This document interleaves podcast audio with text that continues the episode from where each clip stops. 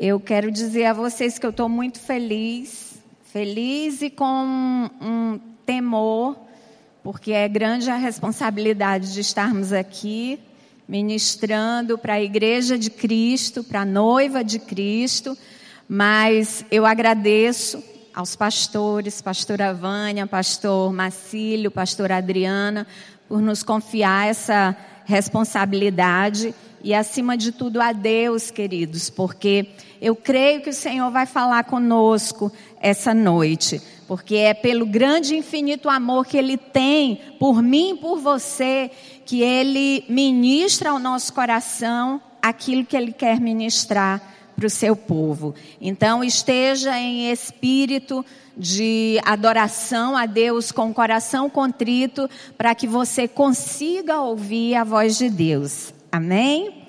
Então, como todo mundo já, já sabe, o tema dessa série é o poder da unidade.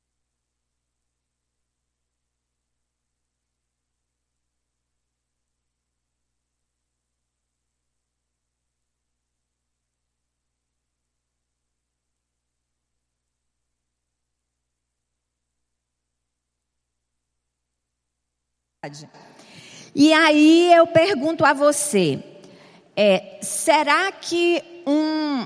Você pode até achar que eu estou ficando meio, meio lelé por te fazer essa pergunta, mas você vai entender por que, que eu estou te perguntando. Será se um amontoado de material de construção é uma casa? Quando a gente vê um amontoado de material de construção, isso significa que aquilo é uma casa ou um edifício? Sim ou não? Não. Se a gente vê um monte de batata, isso significa que é uma salada de maionese ou um purê? Não, né? É claro, é óbvio que não. Então, queridos, nem todo ajuntamento de pessoas que se dizem ser uma igreja é verdadeiramente uma igreja. Porque a característica fundamental e essencial para que as pessoas reunidas elas realmente sejam uma igreja, uma das maiores características é a unidade. A unidade, queridos, é tão importante que Jesus poucos dias antes de morrer, ele fez uma oração pedindo ao Pai que fôssemos um, assim como ele era um com o Pai, como ele é um com o Pai. Isso está lá em João capítulo 17, a parte B do versículo 11. Então, é interessante também que muitos conceitos que os homens têm sobre diversas coisas se afasta totalmente daquilo que o Senhor nos ensina. Mas por incrível que pareça, o entendimento humano a respeito do que é unidade, queridos, é exatamente o, aquilo que Deus nos ensina através da tua palavra, da sua palavra. Então, o que realmente significa unidade. A palavra unidade, queridos, ela vem do latim unitas e ela significa a qualidade do que é indivisível, daquilo que não pode ser dividido. E por que não pode ser dividido? Porque se for dividido, aquilo perde a essência, a essência dele é totalmente alterada e é totalmente destruída. E aí eu vou dar, assim, até um, um, um exemplo grosseiro para que a gente possa entender, mas eu vou usar um exemplo mais ou menos que se aproxima um pouquinho para que você consiga entender o que é unidade. E aí eu vou tirar da matemática. É, um número, quando ele perde uma unidade, esse número ele é totalmente diferente. O seu valor é totalmente alterado. Ele não é mais o mesmo número. Então, unidade é mais ou menos como esse exemplo nos mostra. É aquilo que, se nós dividirmos, deixa de ser aquilo que era no início. Então, queridos, o desejo de Deus para mim e para você, como igreja, é que nós realmente vivamos a unidade.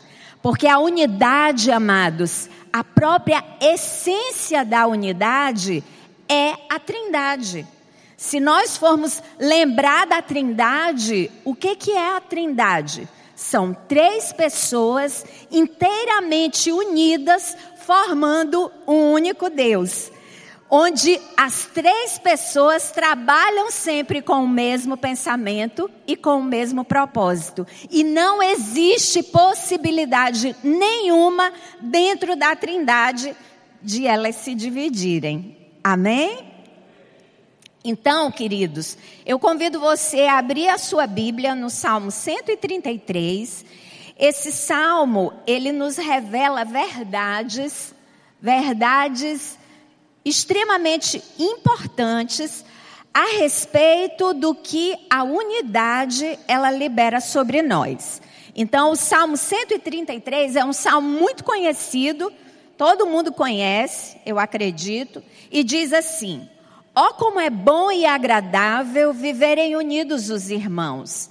É como óleo precioso sobre a cabeça, o qual desce pela barba, a barba de Arão, e desce para a gola de suas vestes. É como o orvalho do Hermon que desce sobre os montes de Sião. Ali o Senhor ordena a sua bênção e a vida para sempre. Amém? Queridos, uma das primeiras coisas que esse salmo ele revela para nós é que a unidade alegra de forma abundante o coração de Deus. Quando o povo de Deus vive em unidade, você pode ter certeza que Deus se alegra de maneira extremamente grande. E quando Deus está alegre, queridos, Deus ele se move, ele não fica parado. É como uma criança quando recebe um presente que pula, salta, corre. Isso é a mesma alegria que brota no coração de Deus. E pelo fato de Deus jubilar de alegria quando seu povo vive em unidade, o braço dele se estende sobre nós. E não tem como ele deixar de liberar. A primeira coisa que esse salmo mostra para a gente, que ele libera sobre o seu povo quando vive em unidade, que é poder. E esse poder, queridos, nesse salmo, ele é representado pelo óleo, e o óleo é uma representação do Espírito Santo de Deus.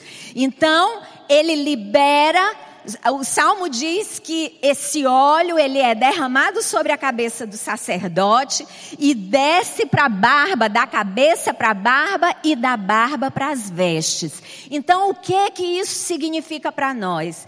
Significa que o Espírito Santo de Deus, ele é derramado, que é o poder de Deus, ele é derramado através do cabeça da igreja, que é Cristo, e é derramado sobre mim, sobre você, para que nós possamos viver a mesma unidade que havia em Jesus com o Pai. Amém? Então creia que quando você está em unidade, existe um poder liberado e é um poder abundante que está disponível para mim e para você. Amém? E é o Espírito Santo de Deus. Então, se nós queremos ser uma igreja poderosa, nós devemos nos sentir, queridos, os principais responsáveis por essa unidade. Porque a unidade, queridos, não acontece só quando o nosso pastor ele quer, quando a nossa liderança quer, quando o nosso discipulador quer. A unidade ela acontece quando eu e você queremos e temos as atitudes corretas que contribuem para que eu e todos os meus irmãos vivamos essa unidade. Amém? Então, não ache que é responsável, que os responsáveis por isso são só os que estão na liderança da igreja. Todos nós temos essa responsabilidade. E a segunda coisa que esse salmo ele nos mostra, que a unidade faz Deus liberar sobre nós é a vida. E a vida aqui, queridos, ela é representada pelo orvalho que desce sobre o Monte Hermon. O pastor até outros dias ele, ele falou sobre isso. O Monte Hermon é um dos montes mais altos de que há em Israel. E sobre o cume desse monte, o tempo todo fica uma nuvem que goteja o orvalho sobre ele. E um dos lugares mais férteis, onde há sempre é, a vegetação sempre está brotando e também o vento que sopra sobre esse orvalho, ele faz com que esse orvalho ele se transforme em água e essa água fica gotejando e formando os rios que estão ali o tempo todo fazendo brotar a vida naquele solo. Então, esse orvalho que é liberado sobre nós é a vida que Deus faz fluir no meio do seu povo quando existe unidade. E onde há vida, queridos, existe crescimento e existe multiplicação. E onde que isso vai acontecer? Isso vai acontecer e vai se manifestar nas nossas células, com as células crescendo e se multiplicando e fazendo a igreja de Cristo cada vez mais crescer. Então, amados, a unidade é algo extremamente poderoso e que houve uma igreja que é um dos maiores exemplos para nós de unidade, que conseguiu entender e alcançar a importância do que é viver em unidade, que entendeu que ela deveria estar o tempo todo tendo as atitudes certas para poder viver isso, e esse exemplo nós encontramos na igreja primitiva. E a igreja primitiva entendeu que a melhor forma de viver a unidade era através da comunhão entre os irmãos. E por isso, queridos, é algo tão poderoso, tão poderoso, que essa é uma das igrejas que, quando nós lemos a história da igreja primitiva, é a igreja que nós podemos ver que havia um fluir abundante sobrenatural do Espírito Santo de Deus e os milagres também eram abundantes e diários no meio daquele povo. Abra sua Bíblia no livro de Atos, capítulo 2, e vamos ver o que, que a Bíblia declara a respeito da igreja primitiva, do que é viver a unidade através da comunhão que temos com os nossos irmãos. E a palavra de Deus diz, Atos 2, a partir do versículo 42, diz assim: E perseveravam na doutrina dos apóstolos e na comunhão, no partir do pão e nas orações. Em cada alma havia temor, e muitos prodígios e sinais eram feitos por meio dos apóstolos. Todos os que criam estavam juntos e tinham tudo em comum. Vendiam as suas propriedades e bens, distribuindo o produto entre todos, à medida que alguém tinha necessidade. Diariamente perseveravam unânimes no templo, partiam pão de casa em casa e tomavam as suas refeições com alegria e singeleza de coração, louvando a Deus e contando com a simpatia de todo o povo. Enquanto isso, o Senhor lhes acrescentava dia a dia os que iam sendo salvos. Então aqui havia comunhão, aqui havia fluir do Espírito Santo de Deus e aqui havia milagres. Queridos, isso é uma igreja que vive a plenitude da unidade. E só para que, se você não sabe, e eu aprendi isso agora, é, porque eu nunca tinha atentado para isso, queridos. Mas você sabia que o Novo Testamento, ele fala muito mais de comunhão do que de evangelismo? Você sabia disso? Fala muito mais de comunhão do que de evangelismo. Olha que interessante. E você sabe o porquê disso? Porque comunhão significa relacionamento. Comunhão, queridos, não é só quando eu venho ao culto e me sento ao lado do meu irmão, cumprimento meu irmão, converso aqui um pouquinho com meu irmão e depois eu vou embora. Comunhão, a verdadeira comunhão é a koinonia, que significa vida compartilhada. E o que, que é isso, queridos? Isso não é mais nada menos do que relacionamento. E aí, olha só, que lindo. É, Jesus, queridos, quando ele veio a essa terra, muitas pessoas acham que Jesus ele veio implantar uma religião, né? Muitos acham que cristianismo é uma religião. Mas, queridos, cristianismo não é uma religião. Cristianismo significa, não literalmente a palavra, mas quando a gente entende o que verdadeiramente é viver o cristianismo, significa relacionamento. Jesus ele veio como filho para ensinar a mim e a você como é se relacionar com o pai e se relacionar com o irmão. Cristianismo significa isso, queridos. Relacionamento com Deus e relacionamento com os meus irmãos. Tanto é que o primeiro convite que Jesus faz para os seus discípulos é: Vinde a mim, sigam-me e eu vos farei pescadores de homens. Então, o que, que significa esse convite? Jesus convidava assim: ó, venham a mim, juntem-se a mim, fiquem pertinho de mim e aprendam como se relacionar com Deus e como se relacionar com os meus irmãos, porque a maior responsabilidade de vocês é reproduzir o mesmo relacionamento que eu tenho com o Pai e que eu vou ensinar vocês aqui. Vocês têm que reproduzir esse relacionamento também quando vocês estiverem sem mim com os irmãos, que eu vou acrescentar à vida de vocês. Porque, queridos, cristianismo não existe essência de cristianismo apenas na individualidade. Não existe. O cristianismo é compartilhamento. Por isso que não adianta você viver, ter as suas experiências com Deus e guardar as suas experiências somente para você. Isso é egoísmo, queridos. Nós somos convidados para nos relacionarmos com Deus. E esse relacionamento que eu desfruto com Deus, eu tenho que desfrutar também com os meus irmãos. Amém?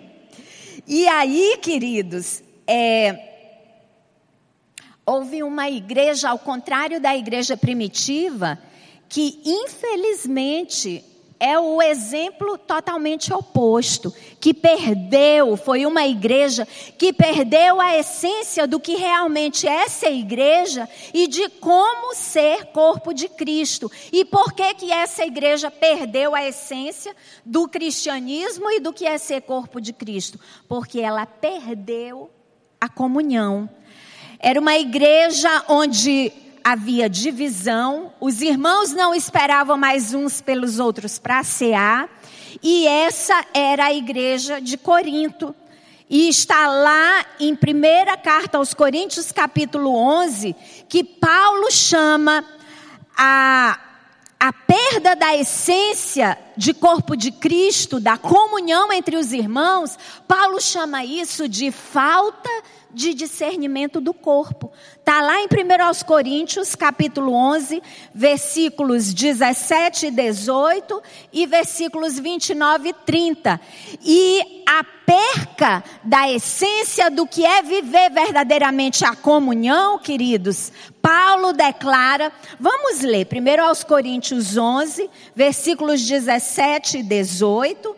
Projeta aqui, amado, por favor. Diz assim: Mas nisto que agora prescrevo, não posso elogiá-los. Paulo dizendo para aquela igreja: Porque vocês se reúnem não para melhor e sim para pior. Versículo 18. Porque antes de tudo estou informado de que quando se reúnem na igreja, existem divisões entre vocês e eu, em parte, acredito que isso é verdade. E aí vamos lá para ver o que que ele diz que porque essa igreja perdeu o discernimento do que é ser corpo de Cristo, perdeu a comunhão, Paulo diz que por causa disso começou o versículo 29. Paulo diz assim: "E é até necessário não, desculpa. Pois quem come e bebe sem discernir o corpo, come e bebe juízo para si, o próximo. 30. É por isso que há entre vocês muitos fracos e doentes, e não poucos que dormem. Em algumas traduções ele diz, e mortos. Então eram zumbis, queridos. Os irmãos eram ali como uns um, um, zumbis, que é aquele vivo morto, vivo por fora e morto por dentro. É essa a realidade de quem perde a essência do que é viver em comunhão. Então, não existe cristianismo, não há possibilidade nenhuma, meus amados, de cristianismo sem relacionamento. E não existe relacionamento sem comunhão. E aí eu vou te dizer uma coisa que nós jamais podemos esquecer: que a maior estratégia de Deus para nos transformar e nos fazer crescer é a comunhão. Queridos, anota isso. Se você tiver um caderninho de anotação, ou então naquela parte onde a gente pode anotar, fazer anotações no celular. A maior estratégia de Deus para nos fazer crescer e nos transformar é a comunhão. E aí eu vou te dizer uma coisa. Você sabe como que eram é, ajustadas as tábuas que construíram o tabernáculo para que elas pudessem ser usadas na construção do tabernáculo? As tábuas elas eram ajustadas sendo uma lixada à outra. E sabe quem hoje são as tábuas que constituem o tabernáculo, o lugar da habitação de Deus, essas tábuas somos nós. E sabe como é que nós somos ajustados? É através do relacionamento que nós temos uns com os outros. É a maior estratégia, queridos, de Deus para desenvolver a nossa vida espiritual é quando eu e você somos lixados uns nos outros.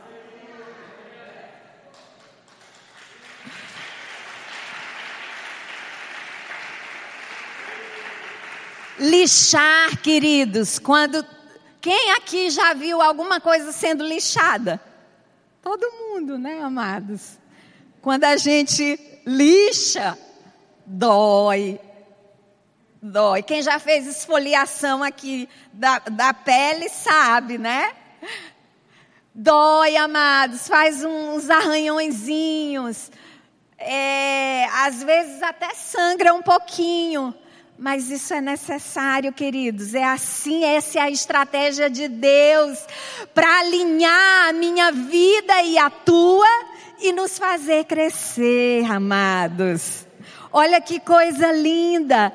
Então nós não podemos servir a Deus apropriadamente sem a comunhão com os nossos irmãos. E se estamos longe dos nossos irmãos, queridos, é porque estamos longe de Deus. Porque tudo aquilo que eu sou com meu irmão é reflexo daquilo que eu sou com Deus. O relacionamento que eu tenho com o meu irmão, queridos, é reflexo do relacionamento que eu tenho com o meu Deus. Porque a palavra de Deus diz, é, João, lá na sua primeira carta, ele diz assim: se nós diz, dizemos que amamos a Deus e odiamos ao nosso irmão, nós somos mentirosos. Porque como podemos dizer que amamos aquele a quem não vemos, se aquele a quem nós vemos nós odiamos?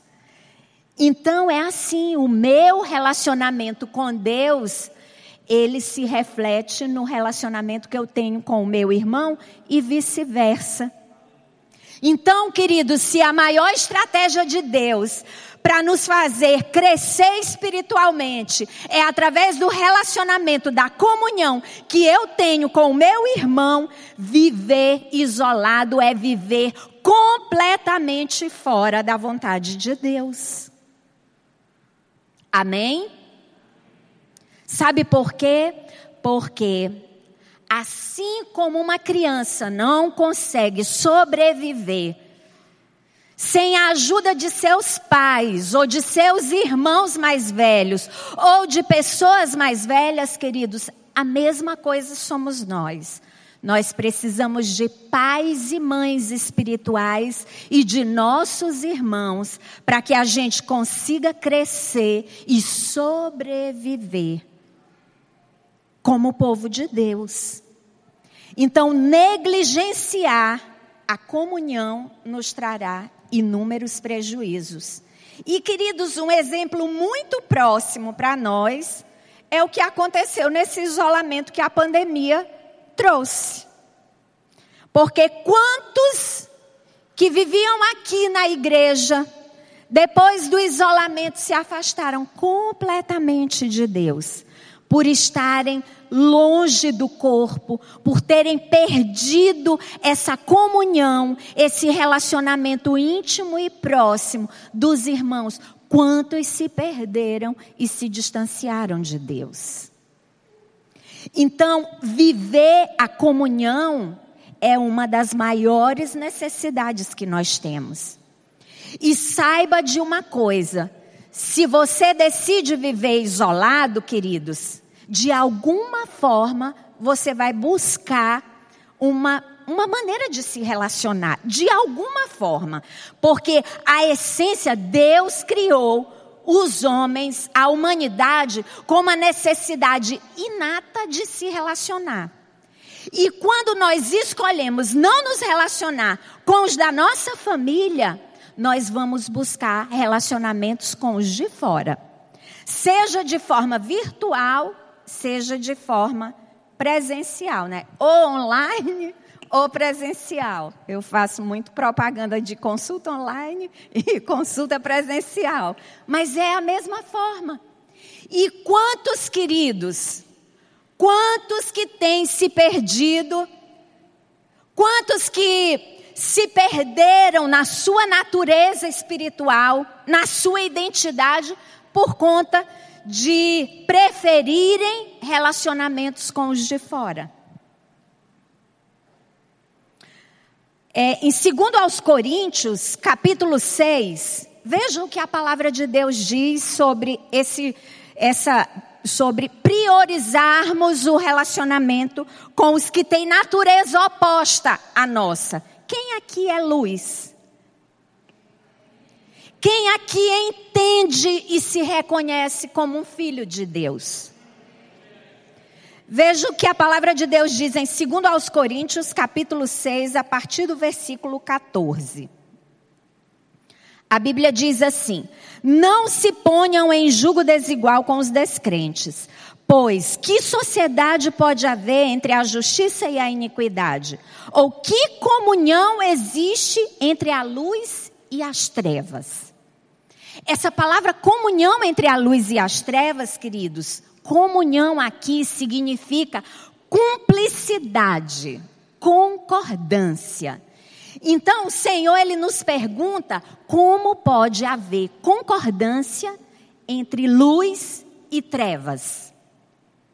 Essa concordância aqui, queridos, é um tipo de relacionamento em que se torna um relacionamento tão profundo que você permite que aquela pessoa, ela influencia, ela tenha poder de influenciar nas suas decisões e nas suas atitudes.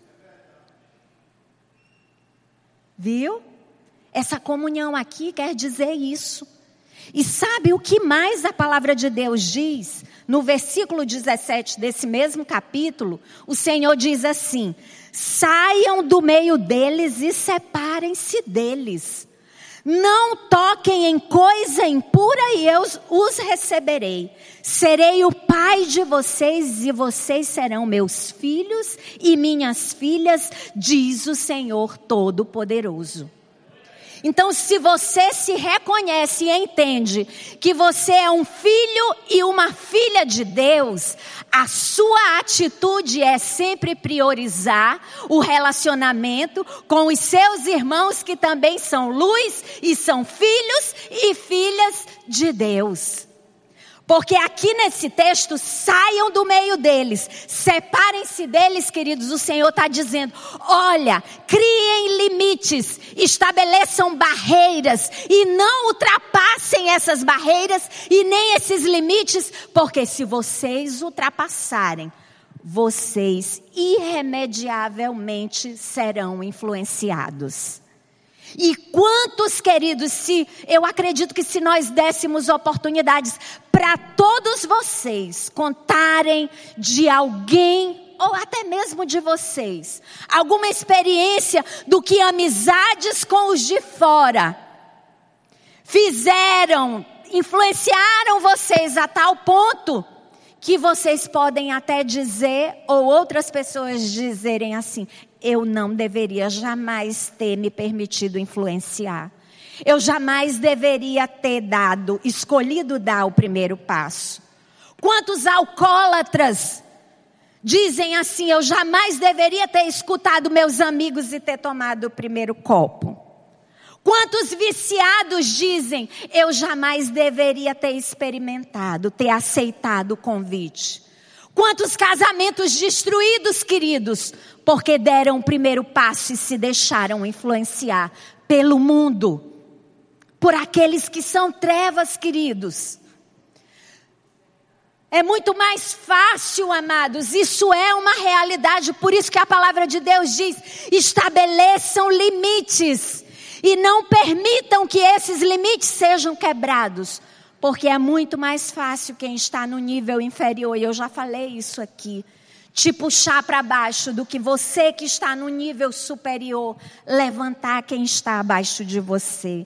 Essa é a realidade para muitos queridos, para a grande maioria. E eu quero te dizer que as nossas amizades, elas demonstram a nossa verdadeira identidade. As amizades mostram a quem damos o poder de nos influenciar. E sabe por quê, queridos?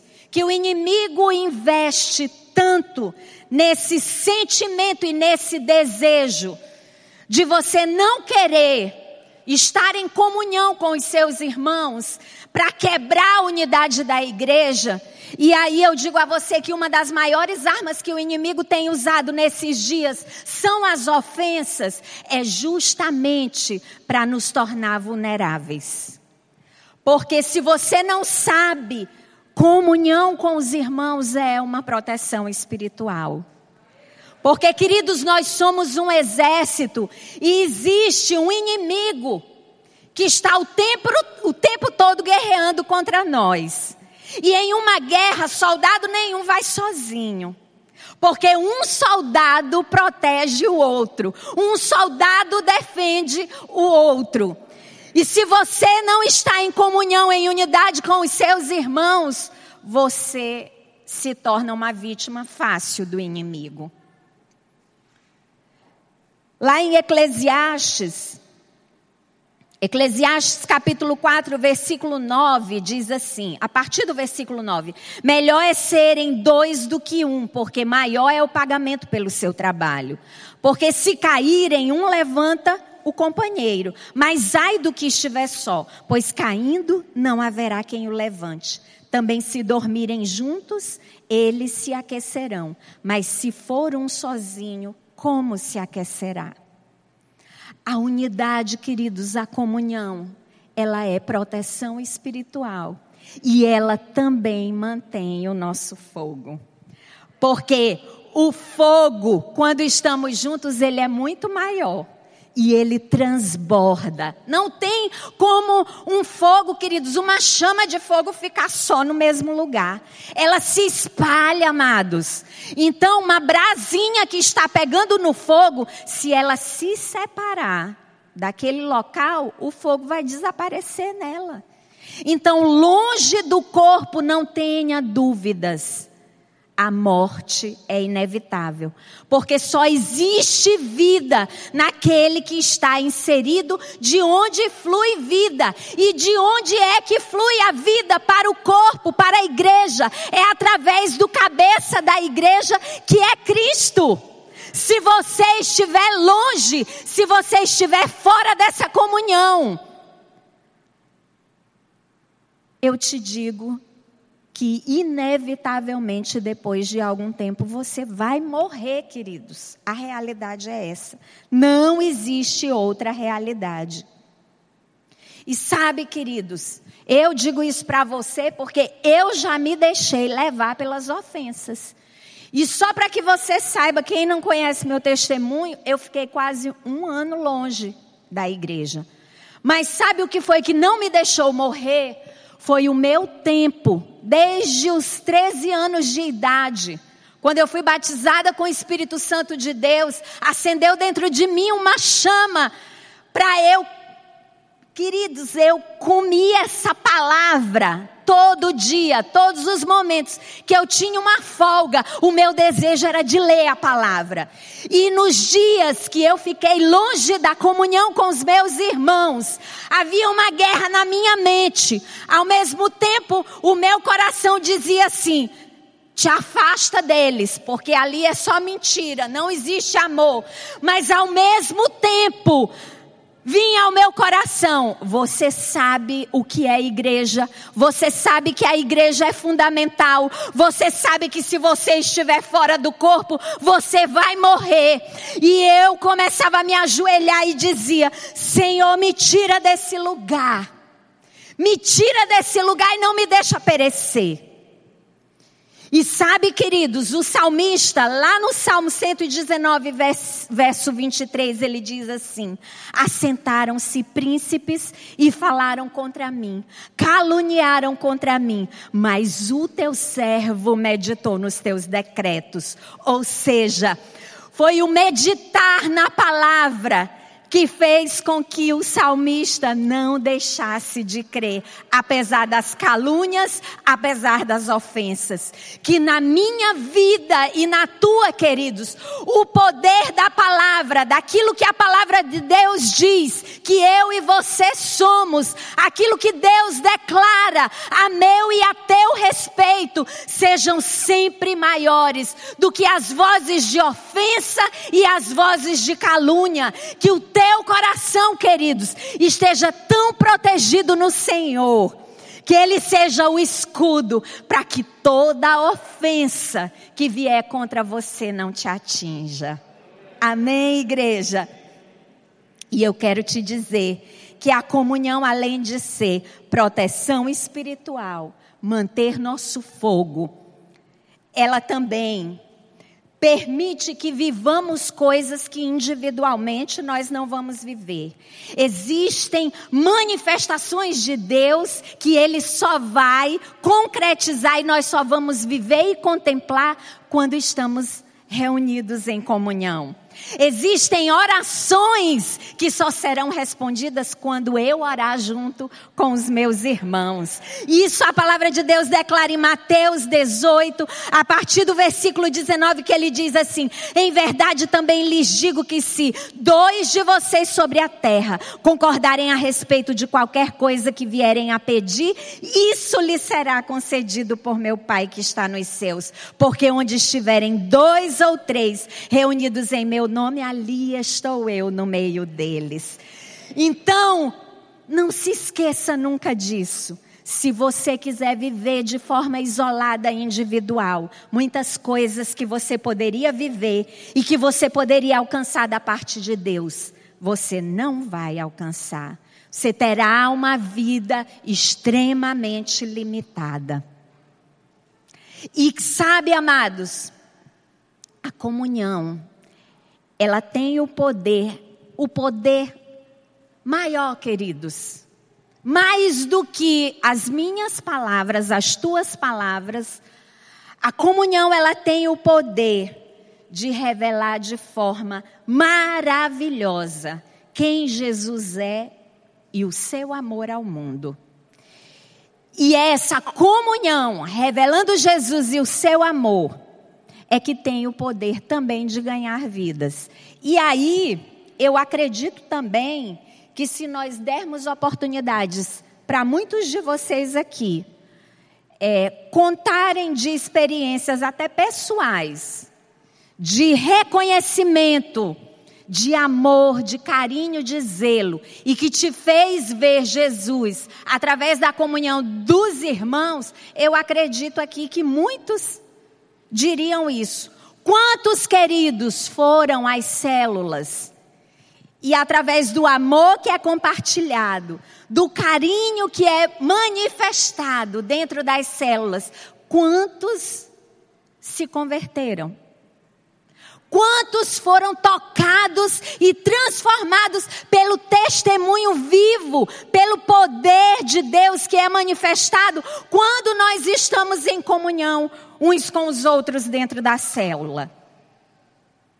Muitos queridos, eu conheço pessoas que se converteram quando foram a uma célula, porque viram e reconheceram quem Jesus é reconheceram o amor de Deus através da comunhão que vivenciaram dentro da célula. Por isso, queridos, que a oração de Jesus foi: Não peço somente por estes, mas também por aqueles que vierem a crer em mim. Por meio da palavra que eles falarem, a fim de que todos sejam um. E como tu, ó Pai, estás em mim e eu em ti, também eles estejam em nós, para que o mundo creia que tu me enviaste. E aí, queridos, eu quero te dizer que se a célula, esse lugar onde desfrutamos da, da maior experiência de comunhão que podemos desfrutar com os nossos irmãos, se não fosse um lugar onde o poder de Deus se manifestasse, de forma tão abundante, o inimigo ele não bombardeava tanto as nossas mentes para não querermos liderar uma célula e para não querermos ser líderes e nem cuidarmos de pessoas. Tenham certeza de que tudo aquilo que o inimigo trabalha contra é porque existe poder, existe manifestação de Deus, existe transformação e é, acima de tudo, a vontade de Deus. Coloque-se de pé, amados. Eu quero te dizer que quando eu orava ao Senhor por essa palavra, o Senhor, Ele tocou forte no meu coração, queridos. É, eu quero te dizer que, como eu falei aqui no início, não existe fundamento num cristianismo quando nós queremos viver somente para nós mesmos. Deus nos chamou para vivermos só de forma individual. Deus nos chamou para compartilharmos as nossas experiências, para ajudarmos uns aos outros. E sabe, queridos, não tenha dúvidas de que célula é um projeto que vem do coração de Deus. Por isso que Jesus falou: Olha, vinde a mim, sigam-me, estejam comigo, e eu vos tornarei pescadores de homens. Não existe fundamento para a minha vida, a minha maior missão e a tua, queridos, é revelarmos Jesus ao mundo. E também, assim como a comunhão é a maior estratégia de Deus para nos transformar, tenha certeza de que as células são o maior projeto de Deus para alcançarmos vidas. Por isso, queridos, existe essa batalha, essa guerra tão grande para querermos desistir, para nos fazer desistirmos da minha e da tua missão. E quando nós priorizamos, queridos, eu confesso a você que quando eu me, me deixei levar pelas ofensas, eu achei que Deus se agradaria se eu só trabalhasse aqui dentro da igreja. Eu resolvi no meu coração de chamar pastor Marcílio e pastora Vânia e dizer para eles assim: ó, oh, eu estou disposta a lavar o chão da igreja, a lavar as cadeiras, limpar as cadeiras, lavar banheiro, limpar banheiro, fazer tudo o que fosse no templo, mas eu não queria mais cuidar de vidas. Eu não queria mais compartilhar a minha vida com os meus irmãos e não não me interessava mais a vida de ninguém. Mas sabe, queridos, o que foi que o meu Senhor fez comigo? Num momento que eu nem esperava, através do testemunho de vida de uma jovem que já foi massacrada pelo mundo. Enquanto eu escutava o testemunho dela, sentada em uma cadeira, o Espírito Santo começou a falar ao meu coração e dizer assim: Filha, tu está escutando? O que que o mundo, o que que o mundo faz? Tu está vendo aí o que foi que ela, tão jovem, já sofreu? E aí tu diz para mim que tu não quer mais cuidar de vidas, mas eu vou te dizer, tu não pode desistir das vidas.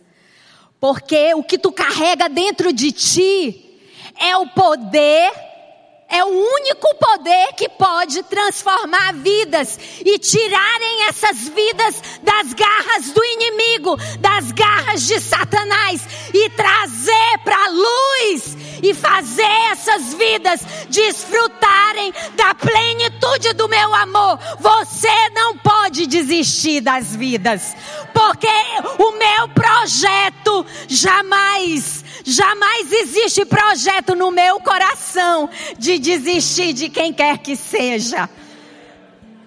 E aí, queridos, eu só chorava e pedia perdão ao meu Deus. Senhor, me perdoa. Eis-me aqui para cumprir a tua vontade e o teu chamado, porque tu me chamaste para ser ganhadora de vidas e para revelar o teu amor àqueles que estão perdidos e que não sabem mais quem são. Por isso eu te convido, queridos. O Senhor ministrou ao meu coração e eu sei que existem pessoas aqui essa noite que já desistiram das células, já desistiram de serem líderes, porque se deixaram ser dominados pelas ofensas. Existem cadeias, grilhões, algemas na mente e no coração de alguns aqui que te fizeram desistir da tua maior missão.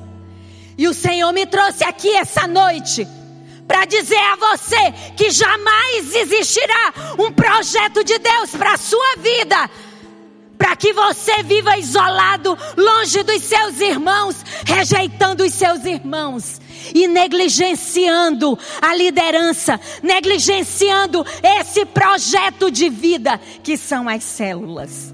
O Senhor me trouxe aqui com autoridade para ministrar sobre você e dizer a Satanás que o projeto dele é falido, que as cadeias essa noite irão cair por terra, em nome de Jesus, em nome de Jesus, em nome de Jesus. Existe poder e existe